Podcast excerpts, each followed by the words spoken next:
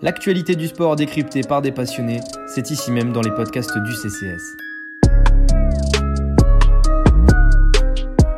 Manchester United, leader de Première Ligue en 2021.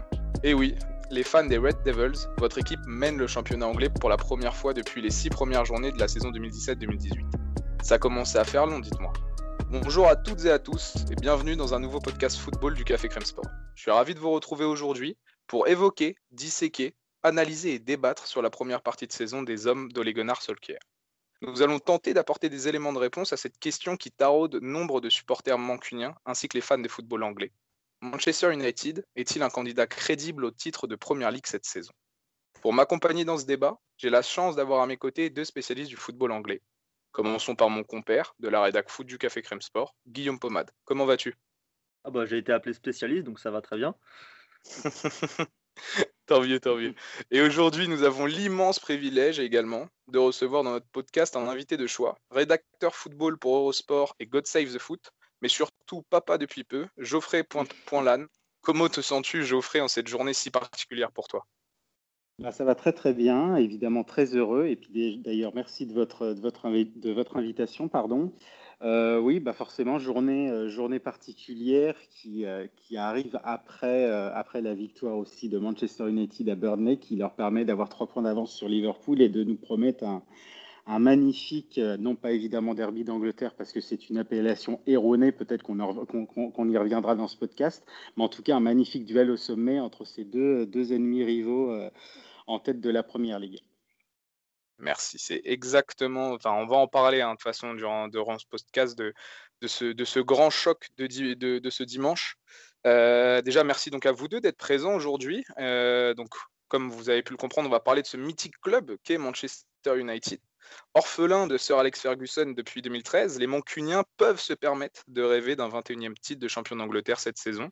À tort ou à raison, il n'empêche que, comme a pu le dire Geoffrey, ils sont à l'heure actuelle leaders de Première Ligue avec trois points d'avance sur Liverpool.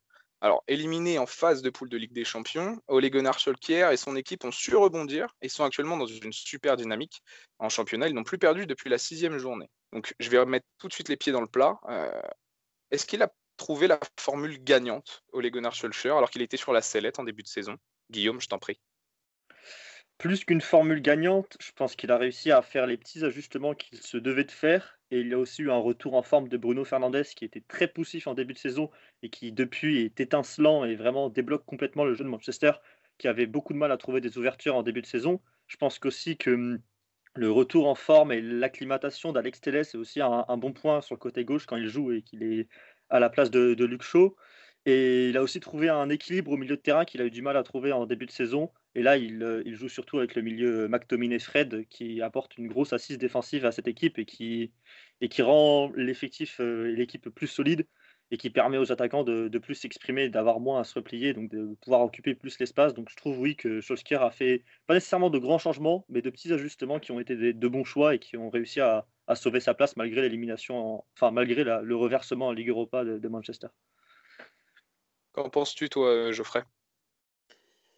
Je, suis, je, suis à peu près d'accord, à certaines nuances près, euh, dans le sens où, en fait, au, début de saison, bah, ça commençait très mal, donc déjà au niveau des, déjà des résultats, mais surtout euh, au niveau du, mercato qui a été quand même très très mal géré. Et ça, c'est une habitude depuis que, depuis Sir Alex Ferguson et David Gill, qui était, euh, un petit peu le, négociateur en, force de, United, et ben, en fait, est parti. Les deux, quand ils sont partis, bah, ça a été un petit peu catastrophique sur ce plan-là. Bah, des mauvais choix se sont accumulés on va, va évidemment pas y revenir dessus, mais euh, ça a été très mal géré. Euh, les, transferts, en tout cas les, priorités, n'ont pas été vraiment prises en, compte. Donc, euh, à savoir un ailier droit et puis un défenseur central. Ils se sont renforcés en fait sur d'autres qui n'étaient pas, vraiment des priorités, mais on va dire des, renforcements. Donc, il y avait un milieu, un arrière gauche et un attaquant. Donc, Van de Beek, Alex Telles et puis Cavani. Et finalement, bah, ces ajustements ont, amené, euh, ont amené à leur façon, hormis pour Van de Beek, mais ça, pareil, c'est un autre, un autre débat, c'est plus compliqué au niveau de son cas, mais ont, amené, on va dire, plus de, plus de stabilité, en tout cas dans son équipe. Il a réussi enfin à sortir peut-être un, 11 type tout au long de la saison. Alors, il a évidemment tâtonné, euh, tâtonné au, fil des rencontres et au fil des adversaires, puisqu'il faut s'adapter à chaque fois. Mais, Guillaume a très bien parlé du, duo Fred McTominay. Ça, évidemment, maintenant, il est devenu absolument incontournable. Fred, évidemment, Fred, pardon, Pogba, Pogba Matic peux pas encore faire le boulot, mais le, le McTominay Fred arrive en fait dans une autre, dans une autre, dans une autre capacité à, pouvoir, euh, à pouvoir, on va dire, euh, museler, on va dire, l'équipe adverse, qui était un petit et qui était évidemment son point fort. Et puis bah, après, il y a d'autres, euh, il y a eu d'autres ajustements aussi en attaque et, en défense. Justement, le retour d'Eric Bailly là récemment, qui est, qui est un petit peu, on va dire, le, je vais pas dire la révélation puisque ce n'est pas une, mais en tout cas qui permet en tout cas à Manchester United bah, de, de, de, de, pouvoir encore monter, monter au classement. Et c'est ce qui, c'est ce qui a été fait. Donc, euh, j'étais très, très sceptique en début de saison. Franchement, je voyais avec bah, toujours les, le, Big Six qui, était encore là, les équipes évidemment toujours très fortes et qui se sont très bien renforcées comme Leicester, Everton et Wolverhampton.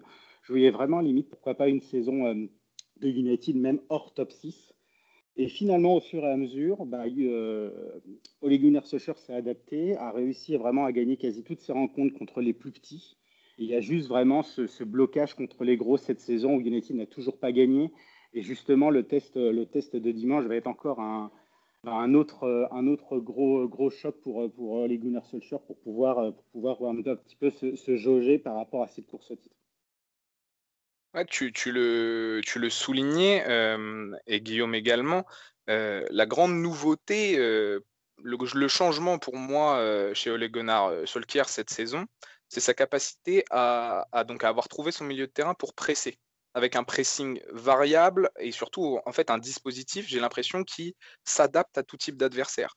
Guillaume, est-ce que euh, lorsque tu as pu voir les matchs de Manchester United cette saison, tu l'as déjà évoqué, ces petites, adaptations, est-ce que pour toi c'est vraiment cet élément clé qui fait que en ce moment il est tout simplement imbattable? Je pense que oui, je pense que la force de travail, la, la, salle, des machines, comme, dirait Willou, qui, a été qui a été instauré à Manchester avec ce milieu qui est bien plus travailleur qu'un milieu euh, où il y a la présence de Pogba, tout respect dû à Pogba bien sûr. Je pense que du coup, ce milieu très travailleur a permis euh, à, Bruno déjà de peut-être un petit peu moins avoir à, décrocher, à redescendre. On sait que c'est un joueur qui a aussi un gros volume de jeu et qui aime bien venir bas, récupérer les ballons. Mais là, du coup, ils ont pu avoir euh, soit McTominay, soit Fred qui vient aussi euh, quand ils ont la balle entre les défenseurs centraux pour la relance, ce qui permet à Bruno de rester plus haut aussi, puisque ça permet de créer des, circuits de relance à trois, à trois joueurs derrière, donc sur les côtés plutôt que dans l'axe. Donc Bruno a, moins à tomber et du coup Bruno est capable de mieux s'exprimer et je pense que c'est ce qu'on voit. Je pense que ces deux joueurs à vocation plutôt défensive quand même, Fred et McTominay, ont permis à, Fernandez justement de libérer son jeu alors qu'en début de saison c'était pas la même histoire.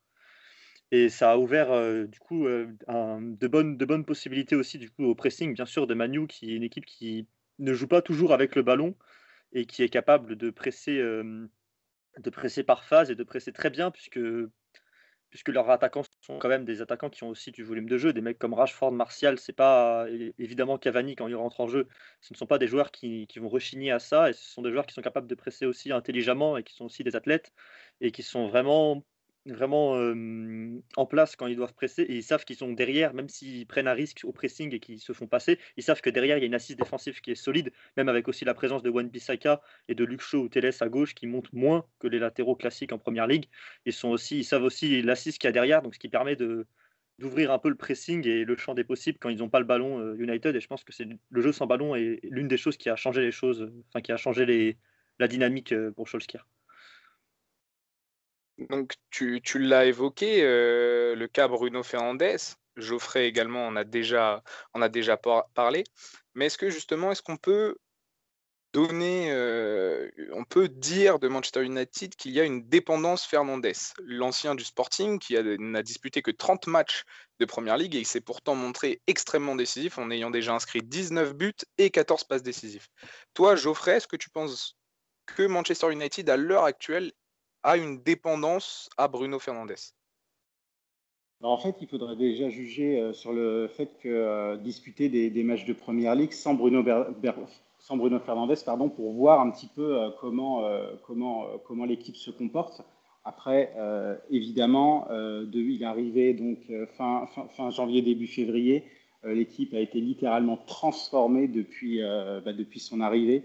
Bah, en fait se comporte plus du tout de la, plus du tout de la même manière. elle prend des risques et surtout via par lui. En fait, c'est un, c'est un joueur à la base, il joue en meneur de jeu, mais c'est pas un meneur de jeu. En fait, c'est un, c'est un milieu, milieu relieur, mais milieu relieur très très offensif. Il n'hésite pas, oui, c'est vrai parfois à, redescendre très bas euh, pour rechercher les ballons, pour animer, etc. Alors évidemment, son jeu, comme il est un risque, il est soumis évidemment à, parfois de, nombreuses pertes de balles, mais aussi c'est, son jeu qui est amené à être comme ça. Et évidemment, on on va pas lui en vouloir. Après, euh, au niveau de la dépendance, euh, oui, forcément, il y a une équipe, a avec et une équipe sans, parce qu'une équipe sans, on retrouve un petit peu le Manchester United des, bah, des, fameux combats que le club a dû livrer quand, euh, quand, le, quand Bruno Fernandez n'était pas là. Et lors de la, des six premiers mois de la saison dernière, donc 2019-2020, bah, ça a été très très très compliqué euh, contre, les, contre les plus gros salais parce qu'ils s'appuyaient sur ce milieu justement et qui s'est vraiment avéré bah, crucial pour Manchester United, bah, Fred McTominay qui était très très fort pour casser en fait le, milieu adverse et les, attaques placées adverses ou même les, les contre-attaques. Alors que euh, contre les, contre les plus petits, où United devait faire le jeu, bah, évidemment, il n'y avait pas du tout de création. Le seul vraiment créateur, c'était Pogba, mais c'est même pas un créateur pur. C'est un, c'est un relayeur qui est, qui un petit peu partout, qui peut être à la création, mais c'est pas du tout à la base son jeu. Donc c'était très compliqué. Et là, en fait, bah, depuis, que, depuis que Bruno Fernandez est arrivé, le jeu est complètement transformé. Et, euh, oui, si, si, si, par exemple Manchester United devait, ce que je n'espère pas pour le club, devait se priver de, Bruno Fernandez pour une blessure plus ou moins longue, euh, la saison, en tout cas la tournure de la saison, prendrait un, bah, un changement radical. Donc euh, oui, dans un certain sens, Manchester United euh, est, vraiment dépendant de ce joueur, même si évidemment le club, enfin l'équipe a réussi à, se, positionner sur d'autres postes et avoir plus de certitude. Parfois aussi les latéraux, on peut en discuter aussi sur certaines, sur certaines phases de jeu. Euh, mais oui, non, le, jeu est, je ne veux pas dire complètement, mais euh, est en très très très grande partie dépendant de, dépendant de Bruno Fernandez. Et quand Bruno Fernandez est dans un jour sans ou force trop, bah, ça se ressent et on l'a vu encore dernièrement en demi-finale de League Cup contre Manchester City à Old Trafford. Totalement, totalement d'accord avec toi. Euh, Guillaume, est-ce que tu veux réagir? Bah, Je vais réagir un petit peu parce que Fernandez est un joueur exceptionnel on l'a vu, il a été incroyable, mais il a aussi ses limites parce qu'à cause de lui, le jeu passe, vu que c'est l'unique créateur de Manchester, le jeu passe énormément par l'axe du terrain. Ils aiment beaucoup revenir sur des petits jeux en triangle entre un ailier, l'attaquant de pointe et Fernandez au milieu de terrain. Et ça occupe peut-être un peu trop, ça, ça embourbe un petit peu le, jeu de Manchester United de, possession trop au milieu de terrain. Et vu qu'en plus les latéraux, Wan-Bissaka et Shaw, ont souvent un peu peur, ou ne montent pas toujours pour faire le dédoublement et surtout, même quand ils le font, ne sont pas toujours servis. Ça me gêne un peu que le jeu soit autant au milieu de terrain. Et pour moi, la solution, c'est pas du tout, c'est pas du tout la faute de Bruno Fernandez qui se passe ça. La solution, ce serait que Manchester achète un, un vrai ailier, un joueur capable de jouer sur le côté et pas avoir Rashford ou Greenwood souvent sur les ailes, alors que ces deux joueurs sont quand même des joueurs de surface, des attaquants de pointe de formation.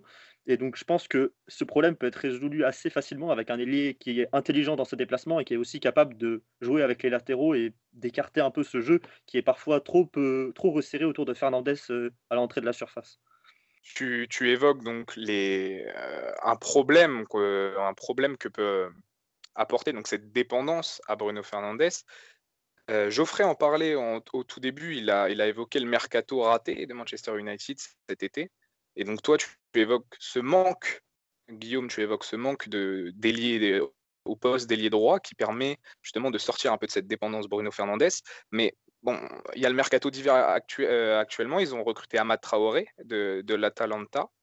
Euh, mais quels sont les, axes de jeu à travailler pour les Mancuniens et Ole Gunnar pour progresser et pour être jusqu'au bout dans la course au titre, en fait. On, peut pointer la défense du doigt, euh, qui est d'ailleurs euh, la, pire défense du top 10 actuellement et la septième pire défense de Première Ligue.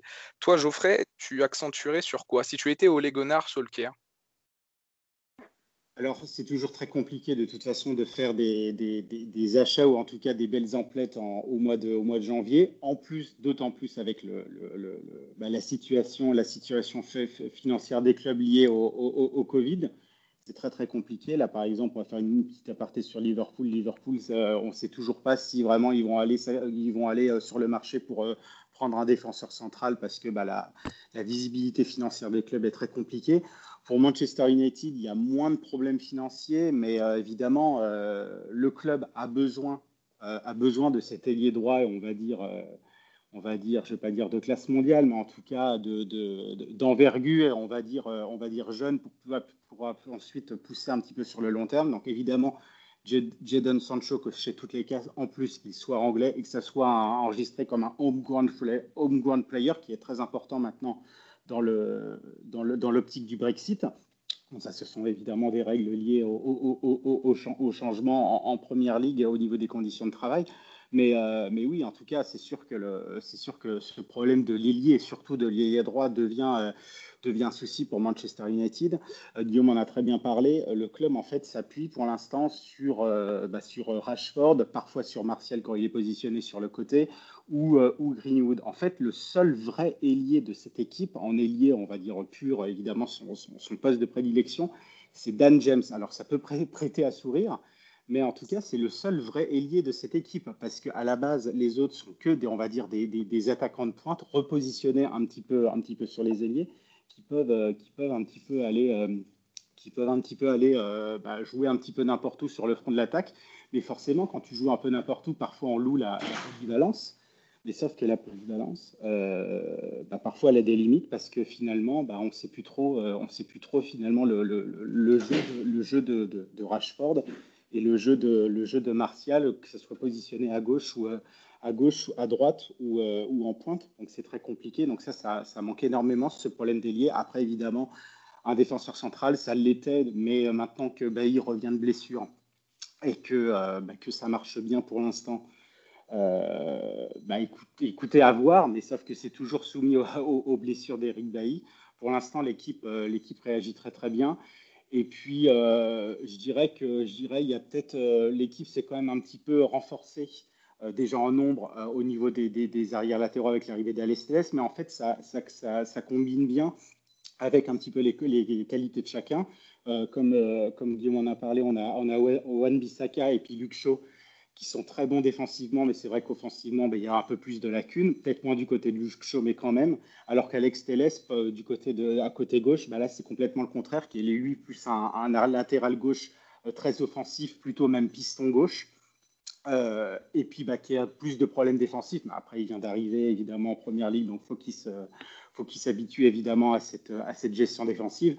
Mais voilà, en tout cas, ce sont des profils qui se complètent. Et je dirais que maintenant, le, même si la défense, euh, voilà, avec les chiffres que tu as donnés, qui, qui, étaient vrais, euh, euh, bah, ne plaident pas trop en faveur de Manchester United, il y a quand même du mieux dans ce secteur de jeu. Et pour moi, vraiment, le, souci principal, même si United, et c'est paradoxal, est la deuxième attaque de Première Ligue, pour moi, le souci est un petit peu vraiment devant, et on l'a encore vu contre Burnley, où bah, ça manque vraiment parfois de sang-froid, en fait, pour, bah, pour être plus clutch et puis pour se rassurer au fil des matchs. Ouais, on, voit bien qu'il y a un problème de finition devant. Martial, d'ailleurs, fait part et est sous le feu des critiques dernièrement. Guillaume, est-ce que toi, c'est justement un des axes, la finition, malgré le fait que ce soit la deuxième meilleure attaque, comme l'a, a pu le dire Geoffrey, est-ce que c'est un, des axes sur lequel toi, tu, tu pointerais du doigt? Ouais, je suis assez d'accord avec ça. Pour avoir vu Manchester United quand même jouer une bonne dizaine, bonne douzaine de matchs, même je dirais cette saison, j'ai quand même l'impression que la création d'occasion elle est là parce qu'ils ont des ballons, parce qu'ils ont des joueurs qui sont extrêmement bons pour euh, sans ballon pour faire des appels comme euh, Martial et, Rashford. Mais c'est vrai que je trouve qu'ils pêchent à la finition. J'ai le souvenir de, du dernier match en date que j'ai vu de Manchester, les 90 minutes, c'était au Boxing Day, où j'ai le souvenir que Rashford il met un but, mais il lui en a fallu trois pour mettre un but. Et au final, ça finit de deux il, suffisait d'un peu plus de réalisme de sa part pour que, le match finisse, finisse 3-2 euh, sans problème pour Manchester. Et Martial, c'est pareil. Martial n'a jamais été vraiment réputé comme un grand finisseur dans tous les cas. C'était un ailier euh, à l'époque à Lyon en formation et à Monaco. Ça n'a jamais été trop un neuf. Là, il est utilisé plus dans une position plus axiale. Donc, il a plus d'occasions, mais pas nécessairement les qualités pour les mettre tout au fond. Et Rashford, certes, l'an dernier, avait été, avait été l'un des meilleurs finisseurs de PL par rapport à ses XG. Je crois que cette saison, ça c'est pas la même histoire, même s'il est encore au-dessus de XG. Je crois que c'est quand même beaucoup moins que, l'an dernier. J'ai l'impression qu'il en rate quand même beaucoup des faciles parce qu'ils ont beaucoup, ils se créent beaucoup, beaucoup d'occasions, Manchester surtout. il y en a quand même, j'ai l'impression qu'ils pourraient marquer plus que ce qu'ils ont marqué alors qu'ils sont déjà des meilleures attaques, donc ça veut dire quelque chose aussi. Mmh, évidemment, évidemment. alors on va fermer ce, chapitre tactique et j'aimerais engager une autre discussion sur un joueur que, un de mes joueurs préférés et je voulais justement avoir l'avis de, de Geoffrey sur ce joueur. Paul Pogba, euh, est-ce qu'il peut être le facteur X en fait de cette deuxième partie de saison de Manchester United? Est-ce que c'est grâce à, ce joueur-là, s'il se met au diapason et qui revient à son top niveau, que Manchester United peut croire en ses chances de titre? Bah, évidemment, c'est sûr qu'un Manchester United avec un, Paul Pogba, un Paul Pogba, pardon, on va dire, euh, pas forcément au sommet de sa forme, en tout cas très bon, très discipliné, comme on l'a vu évidemment euh, à, Burnley, hormis même son but. Hein, il a été très très bon et ça a été le, joueur le, plus, euh, qui a mis le plus d'influence dans le jeu d'United. Évidemment, Manchester United aura plus de, on va dire, plus de chances ou mettra toutes les chances de son côté. Bah, pour, euh, pour, pourquoi pas en tout cas disputer, le titre, euh, le titre jusqu'au bout. Après, évidemment, faut, que les autres, euh, faut que les autres répondent. Mais c'est un, un, un, facteur quand même indispensable à, indispensable à cette équipe. Alors, il est devenu, il est devenu moins quand il, a eu, bah, quand il était hors de forme, quand il ne performait pas, quand il y a eu évidemment ce, ces, problèmes, ces problèmes de, de, de, propos, on va dire, par son, par son agent Mino Raiola, où là, Ole Gunnar Solskjaer a dû vraiment euh, le mettre de côté bah, pour que tout ça se, tasse un petit peu. Euh, il, revient petit à petit, euh, Paul Pogba. On l'avait déjà vu bon aussi à, West Ham il y, a, un mois et demi contre Burnley, voilà, c'est le Paul Pogba qu'on attend et qui, développe encore plus sa relation avec Bruno Fernandez. C'est ce qu'on attend vraiment. Euh, on ne l'a pas vraiment vu depuis, bah, depuis que le Portugais est arrivé. Alors, euh, je rappelle qu'il est arrivé en début, début février de, 2020. Euh, Pogba était déjà blessé, donc la, relation aurait dû se mettre en place au restart. Après, le restart, c'est aussi encore un contexte particulier avec la saison, la saison repoussée. On ne l'a pas vraiment vu, même si les deux joueurs, euh, je passe évidemment Bruno Fernandez qui a été absolument énorme, mais Pogba qui avait fait un bon restart, un petit peu moins vers la fin. Et là, bah, ce début de saison, voilà, les choses ne se sont pas mises en place, que ce soit sur le terrain, euh, même, même parfois à l'entraînement, il y a eu pas mal de, il y avait eu pas mal évidemment d'échos comme quoi bah, Paul Pogba était moins, euh, était moins, on va dire, concentré et à fond, on va dire, pour, pour, finir son aventure avec Manchester United, parce qu'évidemment la question de son, de son départ, ou en tout cas le fait qu'il reste va se poser euh, en fin de saison, forcément. Euh, un Paul Pogba, évidemment, au sommet de sa forme, euh, peut devenir vraiment. Ouais, ce facteur X, c'est même pas limite un, mot, on va dire, galvaudé pour lui, parce que c'est un, un, joueur absolument hors norme, indispensable, même de classe mondiale quand il est au sommet de sa forme. Et sauf que United a plus réussi en ce début de saison sans lui qu'avec lui. Et euh, là, avec ce qu'il a montré contre Burnley, où euh, voilà, il a fait un, très très bon match sans que ce soit un match évidemment euh, exceptionnel, mais en tout cas très très concerné, bah, c'est tout bénéf pour Manchester United. À voir comment après Solskjaer va, organiser, va organiser son équipe parce qu'il bah, fait beaucoup, énormément confiance à sa paire destructrice Fred McTominay. Euh, forcément, il faut qu'il en, en, enlève un pour, euh, pour intégrer plus euh, Pogba, même si lors des deux derniers matchs, il avait plus un pivot, Fred McTominay, et puis, enfin, où, Matic était là aussi, mais avec un Pogba parfois un petit peu décalé sur le, sur, sur, le côté gauche, parfois même en attaque, ce qui lui sied pas trop finalement. À voir, pour, euh, pour aller Gunnar Solskjaer, mais en tout cas, c'est euh, le, fait que, que Paul Pogba revienne, je ne vais pas dire à son meilleur niveau, mais en tout cas soit beaucoup plus concerné, c'est tout bénéf pour Manchester United. Évidemment que Paul Pogba est un joueur de classe mondiale, ça c'est une certitude. À côté de lui, désormais, il s'est souvent plaint. À côté de lui, il a donc Bruno Fernandez, dont on a déjà fait euh, maintes et maintes éloges. Mais est-ce que cette connexion, Guillaume, Fernandez, Pogba, Comment est-ce que Ole Gunnar Solskjaer doit articuler ça? Euh, Geoffrey en a, bien expliqué les problèmes. Il doit forcément sortir un des joueurs de cette fabuleuse paire que représentent Fred et McTominay actuellement. Est-ce que c'est viable Bruno Fernandez et Paul Pogba dans un milieu de terrain en 2021 je pense que oui, c'est possible parce que ce pas deux profils qui sont non plus euh, totalement similaires et qui, sont, qui se marcheraient dessus. Par contre, oui, ça, ça obligerait à casser la, paire euh, McTominay-Fred L'an dernier, il avait, ça avait marché plutôt bien, comme l'a dit Geoffrey au début du restart, et avec Matic comme assise défensive euh, à côté de Pogba et de, enfin derrière Pogba et Fred. Et c'était Matic qui servait d'homme euh, défensif, que vraiment de numéro 6. Il était vraiment plutôt numéro 6. Là, Fred et McTominay sont des joueurs qui sont quand même plutôt des numéros 8 qui pressent énormément, certes, mais qui sont plutôt des. C'est un double pivot. Il n'y en a pas un des deux qui peut jouer le rôle de 6 euh, et se mettre au milieu de la défense centrale et tout. J'ai du mal à voir l'un des deux jouer un rôle de 6 complètement seul au pressing et à la récupération derrière Pogba et Fernandez, même si ce sont des joueurs qui sont capables de faire des efforts, c'est pas au même niveau que soit Fred, soit McTominay en fonction duquel il enlève. Donc sinon, la solution, ce serait de passer à quatre milieux de terrain avec un milieu de terrain en losange. Mais le problème du milieu de terrain en losange, c'est qu'il y a déjà un encombrement devant, il y a déjà un encombrement devant euh, dans la surface. Les attaquants sont déjà très resserrés, les ailiers quand c'est Martial, quand c'est Greenwood, rentre déjà beaucoup à l'intérieur.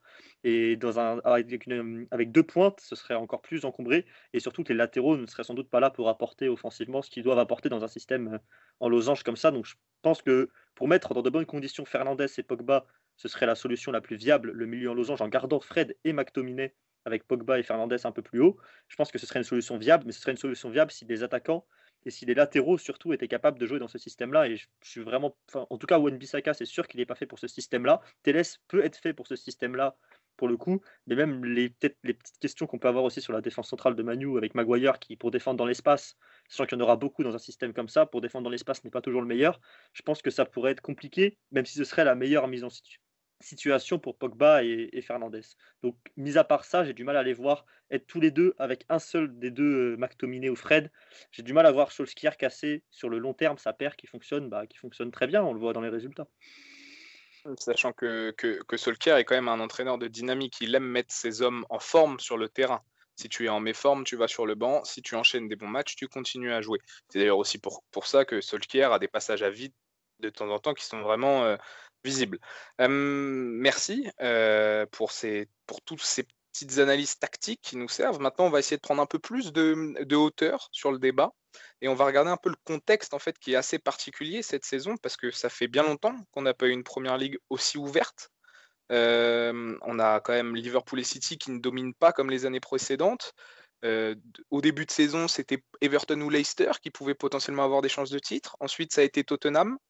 Désormais, on est sur donc une discussion sur Manchester United, même si on, est quand même plus avancé dans la saison, donc on a plus de certitude. Est-ce que ce contexte d'une première ligue qui n'est pas dominée par les deux cadors anglais euh, cette saison joue en faveur de Manchester United et donc fait qu'ils sont crédibles en fait dans cette course au titre, euh, Geoffrey?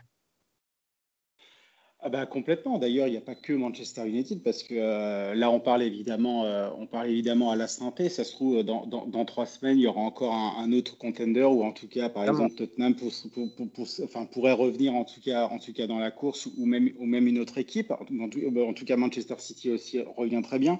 Mais c'est vrai que c'est une saison, c'est une saison à part. Déjà, euh, bah déjà, on a l'impression que c'est limite la continuité de la saison dernière. Il y a eu très très peu de, temps de repos pour les pour les, pour les équipes. Euh, très beau aussi de temps de préparation pour, ceux que, pour euh, celles qui ont joué l'Europe, en tout cas au mois d'août, que ce soit en Ligue des Champions ou en, ou, en Ligue Europa. Certaines, comme, comme, comme Wolverhampton ou Manchester City, n'ont même pas fait de match de préparation.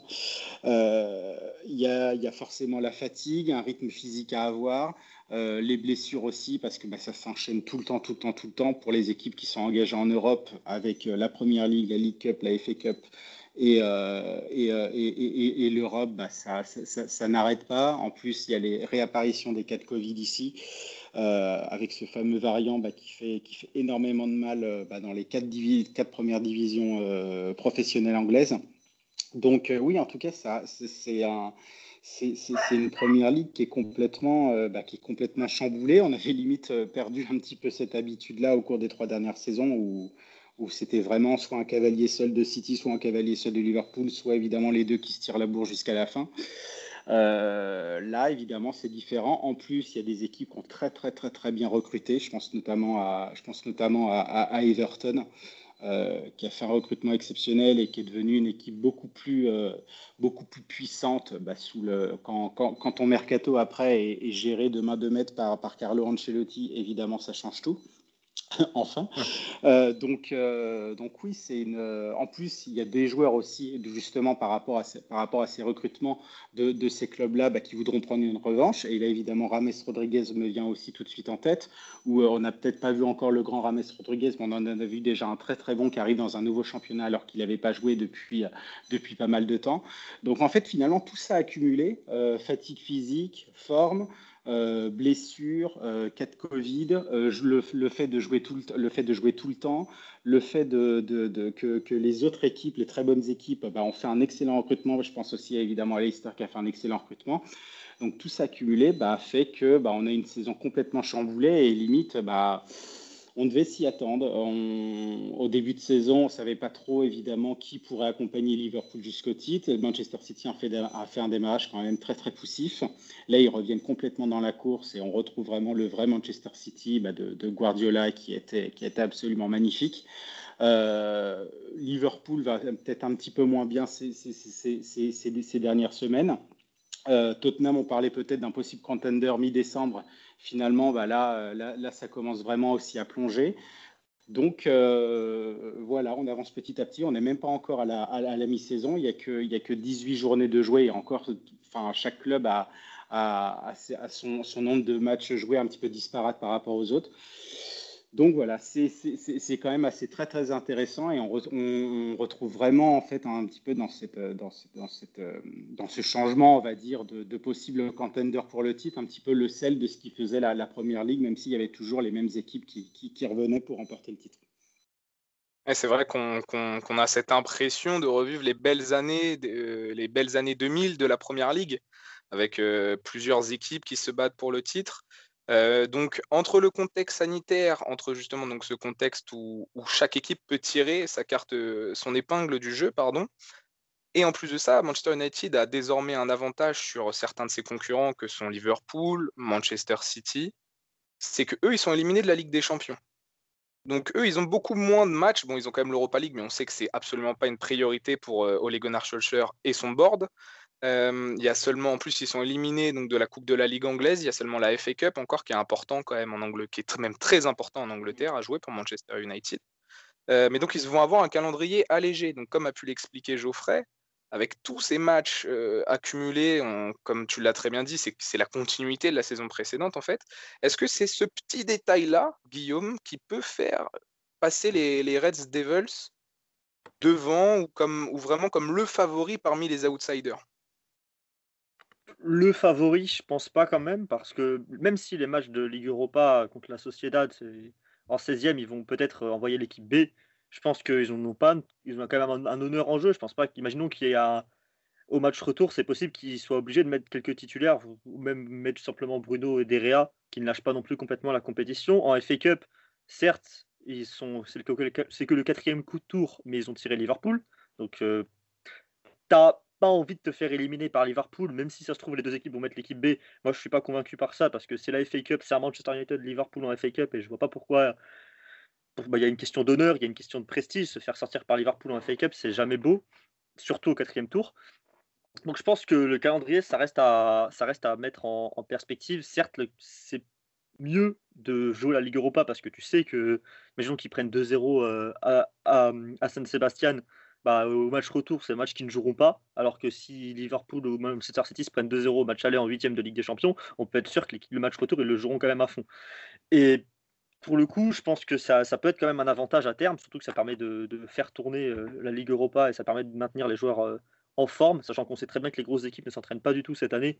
Donc ça permet, enfin s'entraînent très peu cette année à cause de l'enchaînement des matchs, donc ça permet de, de donner du temps de jeu à tout le monde et de remettre des joueurs, certains joueurs en forme, voire même en confiance. Je pense à Van de Beek, ça lui ferait du bien de faire un, match, un super match euh, en étant titulaire contre la Sociedad, par exemple. Je pense aussi à, il s'appelle, à Cavani, qui aussi aimerait bien pouvoir encore avoir du temps de jeu en tant que titulaire, parce qu'il finalement il y en a assez peu cette année. Mais je pense que c'est pas un facteur décisif, mais c'est un, bon point du côté de Manchester d'avoir ce, cet avantage-là, même si on sait que d'autres clubs l'ont, puisque bah, Leicester est dans la même situation que United. Euh, en termes de, en termes du coup qui joue la Ligue Europa. Everton n'a aucune compétition. Et on sait que Tottenham aussi est en Ligue Europa et, Mourinho pourrait faire très bien le, même choix aussi et lâcher la compétition. Donc il y a des concurrents en titre qui ne sont pas encore éliminés, qui sont aussi dans la même situation que Manchester. Il n'y a que Liverpool et City qui jouent les, les quarts de Ligue des Champions et qui sont encore candidats au titre. À mes yeux, Chelsea n'en est plus un. Et justement, donc on, on, a bien compris qu'au final, Manchester United est crédible dans cette course au titre. Ils ne sont pas forcément crédibles pour être champions encore, mais Geoffrey et toi, Guillaume, on comprend bien qu'ils ont quand même cette carte à jouer cette saison, avec tout ce qu'on a déjà évoqué. Et dimanche, il y a ce fameux Liverpool-Manchester United. Geoffrey, très simple comme question, est-ce que c'est déjà un tournant dans la course au titre?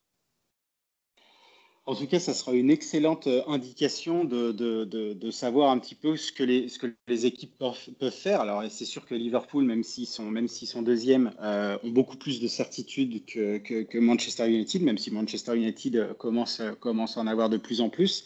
Euh, en tout cas, pour Manchester United, ça peut être un tournant, euh, comme pour Liverpool, bah, parce que euh, Manchester United a eu la bonne idée de s'imposer à Burnley et surtout déjà de, jouer ce match contre Burnley tout de suite après la rencontre du troisième tour de FA Cup contre, contre Watford.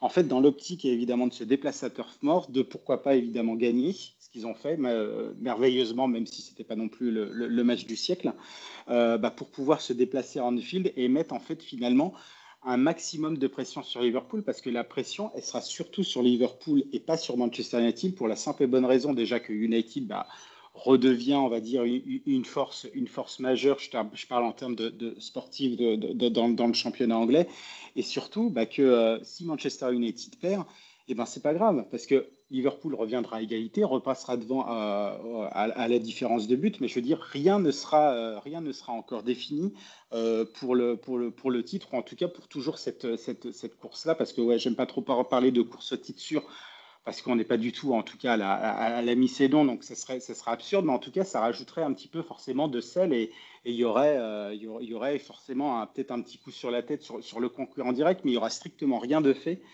bah, parce que euh, parce qu'on est qu'à la, on sera qu'à la, enfin il y aura que 18 matchs de jouer en tout cas pour ces équipes. Et, euh, et voilà, tout restera à faire. Mais euh, Manchester United, en tout cas, le discours de les Gunners serait de, bah écoutez, on se déplace en field, on a trois points d'avance. pas de pression. évidemment, on joue ce match évidemment à fond pour le gagner, mais, mais voilà, en fait, il n'y aura strictement rien de fait comme, euh, bah, pour, les, pour, les, pour les poursuivants, ou encore Manchester, City a, encore deux matchs, deux matchs en retard, il peut très bien évidemment revenir dans la course. S'il gagne, gagne ces deux matchs, ils sont, euh, ils, ils, sont deuxième à, un point. Donc, euh, en fait, c'est tout bénéf finalement cette, victoire à Burnley. Après, c'est sûr que, voilà, on attend avec impatience ce, ce, ce, Liverpool-Manchester United, ce Northwest Derby qu'on enfin, on appelle ça outre-Manche, mais c'est pas vraiment un terme, on va dire, usité, usité vraiment. Euh, on parle vraiment plus de rivalité entre, entre Liverpool et Manchester United. Alors je sais que ça fait un petit peu moins glamour et non pas Derby of England que j'entends souvent et dont ça m'irrisse les poils. Mais, euh, mais en tout cas, en tout cas, oui, ce sera enfin un duel entre, entre les deux ennemis et les deux clubs les plus mythiques du foot anglais, au sommet en plus de la Première Ligue. Bah, on attend ça avec impatience et vivement dimanche. Exactement. Et tu as bien, tu as bien raison de, rappeler que la saison est encore longue. Hein. là, on fait, un, on fait un débrief de cette première partie de saison. Et d'ailleurs, c'est même pas une première partie de saison euh, finie. Hein. Comme tu l'as rappelé, on est à seulement à la 17e journée. On est un peu dans le prisme de l'instant aujourd'hui. Mais euh, ça nous fait quand même du bien de pouvoir se pencher sur cette équipe qui est spéciale cette saison. Et toi, Guillaume, tu peux donner un avis euh, sur, ce, sur ce match Liverpool-Manchester United, peut-être un petit pronostic ou, ou aussi une analyse sur est-ce que vraiment c'est euh, Manchester United, comme a pu le dire Geoffrey, va peut potentiellement mettre un gros coup sur la tête aux Reds? Bah, la pression, elle est, comme il l'a dit, sur Liverpool, puisqu'ils sont trois points derrière, et en cas de défaite, ils passeraient quand même à 6 points de Manchester United, ce qui serait un écart euh, relativement conséquent. Je pense que Liverpool, ça doit faire, quelques, ça doit faire au moins deux ans qu'ils n'ont pas été à, 6 points de la première place ça doit faire oui, ça doit faire au moins deux ans qu'ils n'ont pas été à 6 points. Ça deux ans qu'ils n'ont pas été donc à 6 points de la première place. Et je pense qu'ils pourraient prendre un gros coup sur la tête en, perdant contre le rival. Mais moi, surtout, je pense que les deux équipes n'ont vraiment pas envie de faire match nul. Parce qu'en cas de match nul et de victoire dans leur match en retard, et dans le match de la 18e journée, City passe, prend la tête tout simplement. Et je pense qu'aucune des deux équipes n'a envie, n'a envie d'un partage des points à ce match.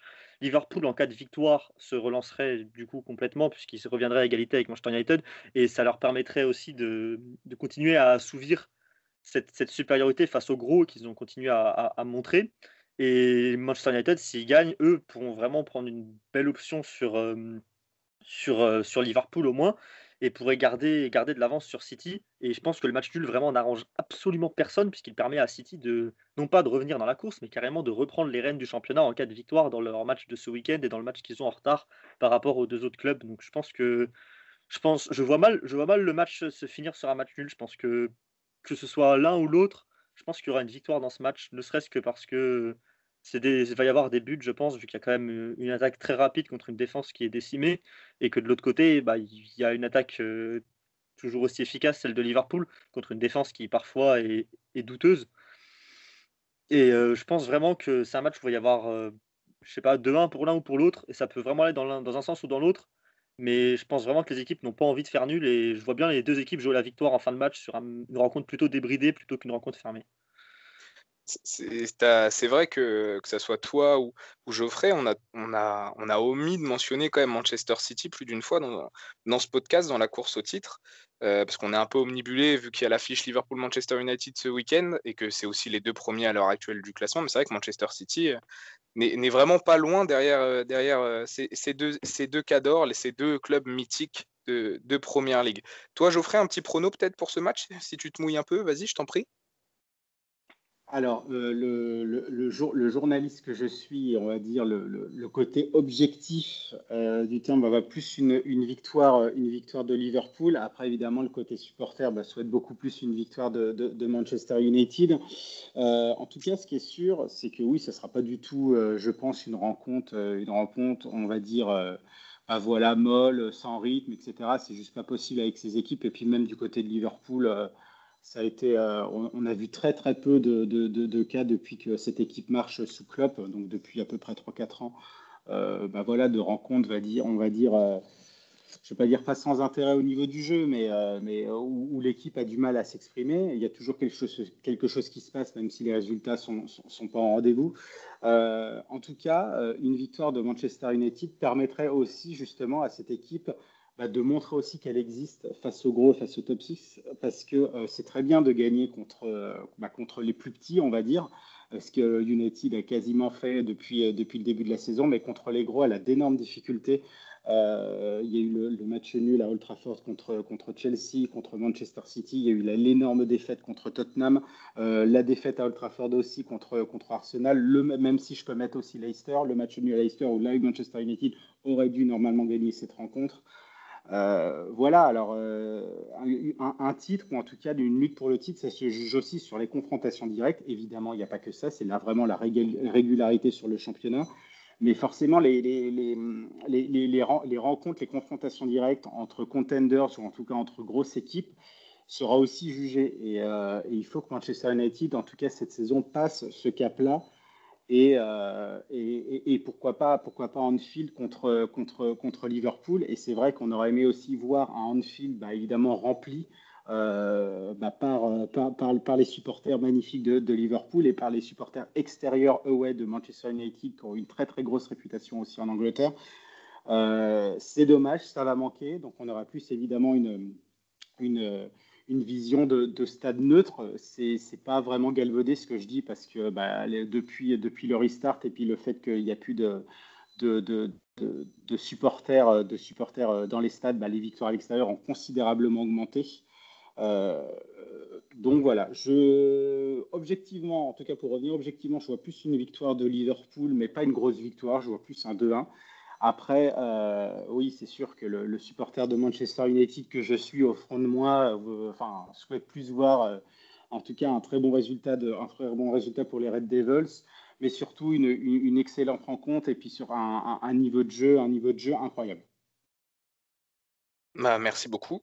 C'est un pronostic complet. Toi, Guillaume, je sais que hum, lorsqu'on avait pu en discuter en off, si on prend la question de base de, cette discussion qui est est-ce que Manchester United est un candidat crédible au titre de Première Ligue cette saison? Je sais que tu étais plutôt pas, j'allais dire médisant, voilà, mitigé, ouais, voilà, plutôt dubitatif là-dessus. Est-ce que tu penses que ce match-là peut te faire dire que, ok, ils sont, ils sont clairement dans, ils peuvent être clairement considérés comme un favori? Bah, en cas de victoire de Manchester United, je vais tourner ma veste, je pense. Mais, mais plus sérieusement, ouais, je pense que oui. Je pense que si Manchester United gagne ce match, je pense qu'ils seront candidats crédibles au titre. Pour moi, ils, ne le sont pas vraiment parce que déjà, une équipe qui repose sur un joueur, ça, n'a jamais, ça, ça, ne va jamais si loin que ça en soi quand, quand on regarde les derniers champions. City, ça se repose pas sur un seul joueur. Quand on regarde Liverpool, ça se repose pas sur un seul joueur. Quand on regarde, enfin, qu'on peut remonter assez loin. Enfin, la limite, c'est, Leicester, mais c'était un duo Vardy-Marez sur qui ça se reposait principalement sur ton attaque. Kanté, si. Et, oui, évidemment Kanté, évidemment, évidemment Kanté, évidemment, euh, comme il s'appelait Morgan en défense, Mike, Schmeichel qui était incroyable au goal aussi. Mais je pense que Bruno fait des choses magnifiques, mais je pense qu'il en fait trop pour le bien de Manchester et que que ce soit une, petite blessure, une absence. Franchement, si Bruno rate 4 matchs, ah, Manchester United, pour moi, même si c'est contre des petits, ils font deux victoires, un nul, une défaite, et ça peut tout simplement coûter le titre automatiquement. Ça, plus les difficultés qu'ils ont eu à battre des gros. Les deux seuls gros qu'ils ont battus cette saison, c'est Paris et Leipzig en Ligue des Champions. En PL, comme il l'a dit euh, Geoffrey, ils ont battu aucun gros. Et ils ont eu du mal face aux gros aussi, sur pas mal de points. Là, je pense que contre Liverpool, ils ont une belle occasion parce que la défense de Liverpool, qui a vraiment beaucoup de mal à couvrir des appels dans le dos. On l'a vu même contre Villa, enfin le but que, les, que les U17 d'Aston Villa ont marqué contre Liverpool ont montré tous les problèmes qu'il y a défensivement à Liverpool. Et je pense vraiment que Manchester peut exploiter ça et gagner. Et en gagnant, oui, ils seront candidats au titre. Ils ne seront pas mon favori, mais ils seront candidats au titre. Et toi, euh, Geoffrey, pour réagir, répondre à cette grande question? C'est toujours très compliqué dans le sens où, euh, pour moi, on n'est même pas à la mi-saison. Il reste encore deux matchs pour atteindre cette mi-saison, en tout cas pour, pour, l'une et l'autre des équipes, plus pour, plus pour Manchester City. Et, euh, et en fait, finalement, bah, comme, comme du coup tout est serré et tout est rabattu dans cette saison, on va dire, euh, cadabra, oula, bref, en tout cas, j'ai pas réussi à le dire. En tout cas, dans cette saison complètement folle. Voilà, c'est la fatigue. Euh, non, non, c'est très, très compliqué à juger. En tout cas, pour l'instant, ils mettent euh, tout ce qu'il faut de leur côté pour, euh, pour en tout cas être contender. Euh, juste à, gérer vraiment ce, je vais pas dire ce complexe parce que ce n'en est pas un, mais en tout cas à, voir comment l'équipe peut, peut, continuer à, gérer contre, contre les gros tout en réussissant la même chose contre les, plus petites équipes. Mais c'est quand même un, souci si, euh, oui, cette équipe-là, on va dire, se repose, on va dire, grosso modo, sur un seul joueur. En fait, c'est juste dans le sens où, euh, si Bruno Fernandez n'est pas là, c'est plus du tout, du tout la même équipe. Euh, et, en fait, un joueur recruté comme justement Denis Van de Beek, qui fait beaucoup débat aussi sur son utilisation, euh, même s'il a été recruté 40 euh, millions de livres, pas forcément en remplaçant de Bruno Fernandez, parce que les, deux occupent, enfin, ont un profil différent et occupent un, poste un petit peu, un petit peu différent. en fait, Van de Beek avait été recruté pour bah, soit pallier l'absence de, de, Bruno Fernandes, soit pallier l'absence de Pogba, en tout cas créer plus une concurrence entre les trois. Et bah, là, c'est plus limite une concurrence entre Pogba et, et, Van de Beek. Mais même quand Pogba n'était pas aligné, Van de Beek n'était pas non plus aligné. Et c'était euh, bah, en fait dans le sens où euh, United devait renforcer ce milieu de terrain parce que c'est vrai que la saison dernière, lors du restart, c'était tout le temps le même 11 aligné à chaque fois d'une semaine sur l'autre ou de trois, jours à la suite quand, les matchs étaient rapprochés. Puis à la fin, bah, United tirait la langue, même si ça a pu suffire pour finir dans, le top 4 à la troisième place. Euh, là, euh, si Bruno Fernandez est blessé ou en tout cas bah, connaît un, coup de moins bien, on va dire, au niveau de ses performances et de son influence dans l'équipe, que ce soit au niveau statistique ou même dans le jeu, bah, il y a un très très très gros problème pour Manchester United et ça va être ça aussi la clé euh, lors du mercato, lors du prochain mercato.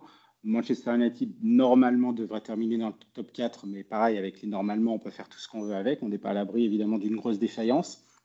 Et ben, ça sera aussi de, de, de, de, jauger un petit peu ce qui manque à cette équipe et de pas être moins dépendant euh, de, Bruno Fernandez et recruter aussi à côté du gros calibre, que ce soit en ailier, aussi un petit peu ce côté créateur, mais aussi ce côté déstabilisateur, ou aussi au milieu pour l'épauler, bah pour, euh, bah voilà, que ce soit plus, on va dire, le, joueur qui, reste un petit peu le, seul, on va dire, à la création et à la prise de risque au niveau de cette équipe, même si après, au niveau de prise de risque, il y a d'autres joueurs qui se distinguent comme, comme Rashford, etc., comme, comme Greenwood, mais voilà, ce sont des joueurs avec leur haut et le bas, surtout de bas pour Greenwood, et euh, United ne peut pas, on va dire, se reposer sur ça aussi pour, euh, pour être, on va dire, un contender, on va dire, crédible pour l'instant, c'est assez, euh, c'est assez euh, on va dire que c'est assez imagé, mais c'est, ça repose beaucoup, en tout cas encore toujours sur les performances de Bruno Fernandes. Et si, si ce joueur connaît un coup de moins bien, bah, c'est plus pareil et euh, bah, l'équipe se retrouve fortement impactée.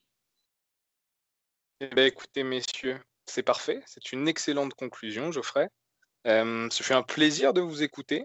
merci à toutes et à tous de nous avoir suivis durant ce podcast. Juste avant de, conclure et de rendre l'antenne, je me permets, euh, Geoffrey, de te demander tes projets futurs, tes actualités. Euh, qu'est-ce qu'on peut te souhaiter pour cette année 2021, sachant que tu as déjà connu le, plus grand bonheur que puisse connaître un homme, devenir papa?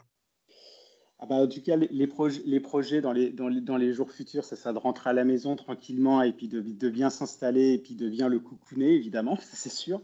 Après, au niveau, au niveau, on va dire, ça c'est au niveau évidemment personnel, au niveau professionnel, euh, bah, je, suis toujours, euh, je suis toujours à Eurosport où je fais, euh, où je fais des piches sur le, sur le foot anglais et aussi des vidéos explicatives bah, sur différents sujets, bah, sur, tout le, sur, le foot anglais.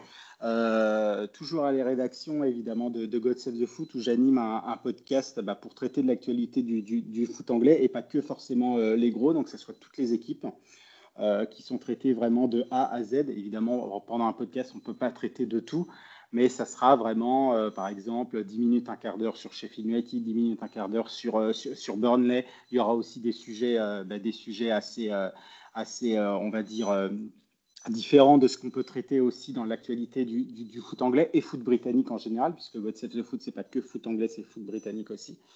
Et, euh, et puis après, bah, j'ai pas mal aussi de, de, projets, pourquoi pas avec, euh, avec l'AFP, qui sont euh, avec l'AFP à Londres pour après devenir correspondant là-bas, qui sont en train de se faire. Donc on espère aussi que ça se, que ça se matérialise. Euh, je fais aussi des piges à la, BBC en anglais sur le côté rétro de l'histoire du foot anglais. Donc ça peut très bien aller de, de la saison de Première League en 2014-2015 euh, à euh, le Leeds de Don Revie dans les années 60-70. Donc c'est assez large, mais c'est ce, ce qui me passionne dans cette histoire du foot anglais. Et puis bah, je fais partie aussi d'un réseau de critiques de livres aussi sur le, sur le foot anglais. Euh, bah, où en fait je présente les bouquins euh, évidemment que j'ai lus. Et chez moi, j'en ai peut-être entre 100 et 150 des bouquins sur le foot anglais, euh, écrits en anglais. Et, et, puis bah ouais, présenter, bah, présenter, on va dire cette histoire, cette histoire de ce football-là et de cette culture-là bah, qui me passionne depuis depuis 25 ans quoi. Voilà voilà. Eh ben écoute, c'est un sacré, c'est un sacré chantier cette année 2021. Ça s'annonce avec plein de projets qui toujours sur, ce, sur le football britannique. Écoute, moi, en tout cas, personnellement, je continuerai à t'écouter sur, sur les podcasts de. de hum, J'en perds mon latin. Euh, de God Saves the Foot, où j'ai écouté les, les, deux derniers, donc sur les équipes de milieu de tableau de première ligue. Je continuerai, je continuerai, euh, je continuerai à, vous, à vous écouter. Et puis, euh, bah, écoute, on te souhaite tout le bonheur pour cette année. Toi, Guillaume, je sais que tu as un podcast qui devrait paraître, enfin, pas un podcast, mais un article, pardon, qui devrait paraître ce week-end. Exactement, exactement. Samedi, euh, samedi après-midi, 18h, avant le match de Chelsea, euh, je pourrais euh, insulter Franck Lampard, mais du coup, le podcast sortira normalement après l'article, mais allez lire l'article du coup, quand même. Parce que mmh, ouais, soit après, soit avant, on, on, verra, ce sera une surprise. Et sinon, comme d'hab, hein, ça, cherche une alternance dans le journalisme sportif pour cet été. Enfin, une alternance, non, un stage de 10 semaines dans le journalisme sportif cet été, donc voilà. Hein. C'est une solution pour moi. je, te, glisserai deux, trois adresses si tu veux dans différentes rédactions que j'ai fait, fait auparavant. Il n'y a, pas de souci. Bah, je veux bien, hein, s'il te plaît. On, parlera de ça en privé. la connexion Geoffrey-Guillaume, la connexion Pogba-Fernandez. C'est parfait, on y est. Euh, bah écoutez, il est temps, de, il est temps pour nous de se quitter. il est temps pour nous. Bah écoute, euh, merci à toi. Ça a été vraiment un plaisir euh, de, t'écouter, d'avoir pu euh, boire tes paroles, sincèrement. C'est vraiment. Et puis j'espère que tout se passera bien avec, avec ton, ton, jeune fils. Et toi, Guillaume, j'espère aussi que tu pourras continuer à nous régaler avec tes articles. Merci donc à tous, chers auditeurs, chères auditrices. On se retrouve très bientôt sur les antennes du Café Crème Sport pour de nouveaux podcasts football. N'hésitez pas à nous suivre sur, euh, sur Twitter, Café Crème Sport, et surtout à vous rendre sur notre site, pour profiter des articles qui sont publiés chaque jour et sur tous les sports, sur tout le paysage sportif français et international. Merci à tous, merci à toi Guillaume, merci à toi Geoffrey. Ciao. L'actualité du sport décryptée par des passionnés, c'est ici même dans les podcasts du CCS.